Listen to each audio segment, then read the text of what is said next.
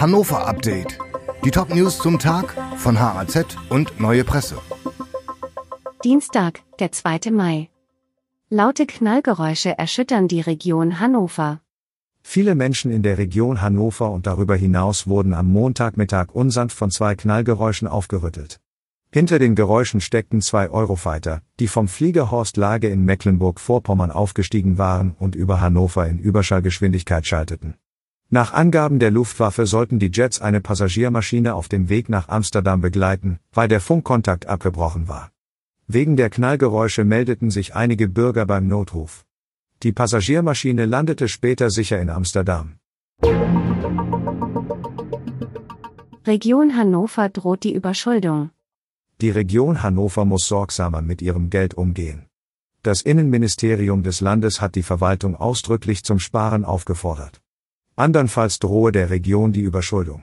Das diesjährige Defizit im Etat habe sich mit rund 11,2 Millionen Euro gegenüber dem Vorjahr fast verdoppelt. Das Land und die Region verhandeln nun über eine Lösung. Polizei räumt ICE nach Anschlagsdrohung. Ein Anrufer hat am Montagnachmittag damit gedroht, einen ICE bei dessen Ankunft in Hannover in die Luft zu sprengen.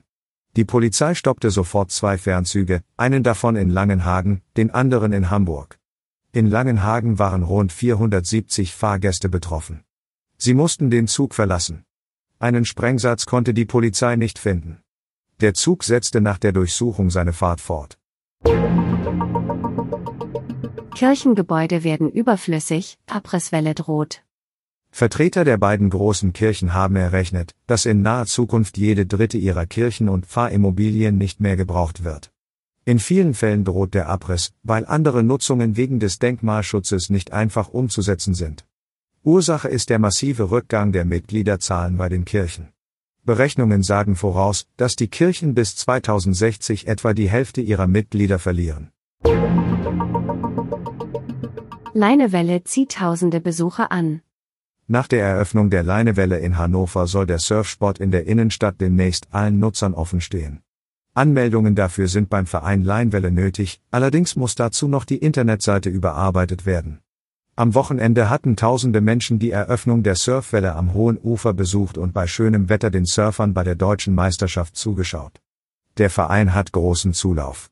Die Initiatoren sagen, sie könnten sich vor Mitgliedsanträgen kaum retten. Die Redaktion für dieses Update hatte Ralf Heusinger. Alle weiteren Ereignisse und Entwicklungen zum Tag ständig aktuell unter haz.de und neuepresse.de.